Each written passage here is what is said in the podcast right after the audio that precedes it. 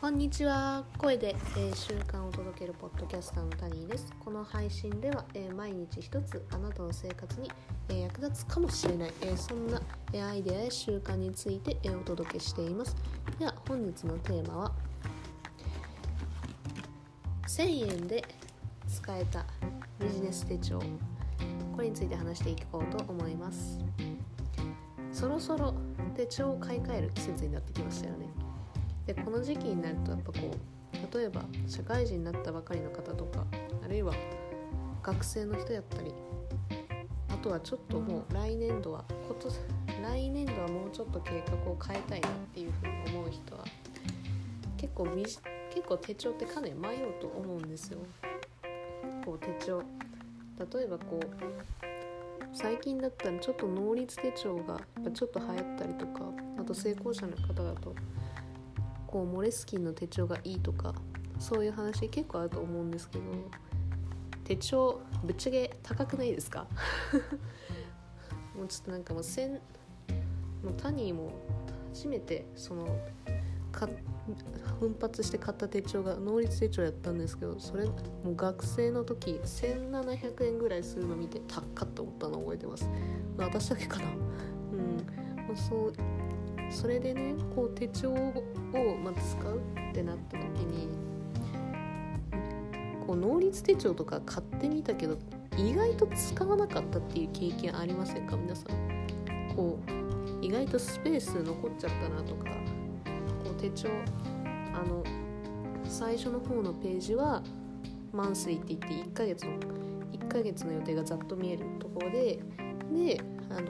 後半の方のページに1週間の予定を書き込めるとこあると思うんですけど意外と使わなかったっていう方多いんじゃないでしょうか。こう私も結構すごくなんかそういったところがやっぱ多いなっていうのあってなんかあんま結構奮発して買った割にはそこまで使わなかったなっていうのがあってだからこう社会人になってからは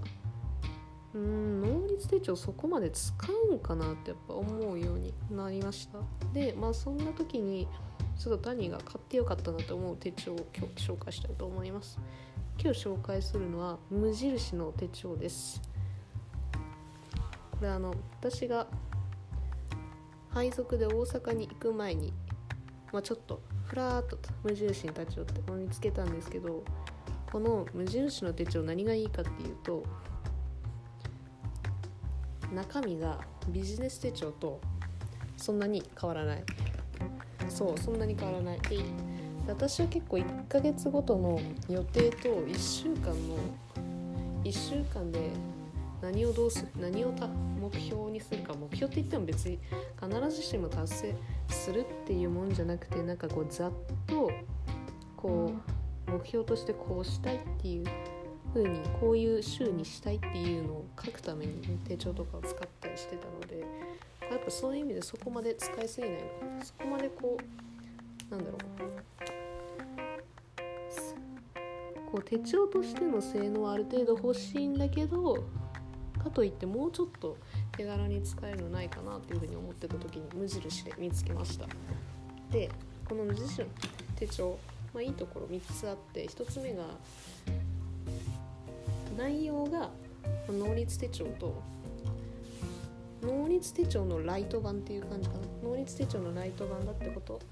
が1つ。で2つ目がその割に値段が1000円ぐらいしかしない。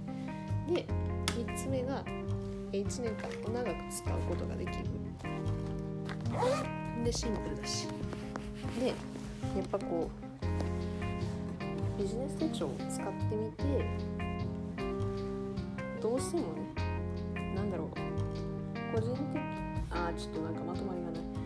個人的にはこうやっぱ巷で言われてるビジネス手帳よりもやっぱ無印の方が私今はすごく使いやすいなっていうふうに思ってて。でこう、まあ、やっぱこう無印の手帳ちょっとうん。まあ、これからも使い続けていけたらいいかなっていうふうに思います。では、えー、本日、えー、ポッドキャスターの、えー、谷がお送りしました。ではまた、えー、この時間にお会いしましょう。ではでは。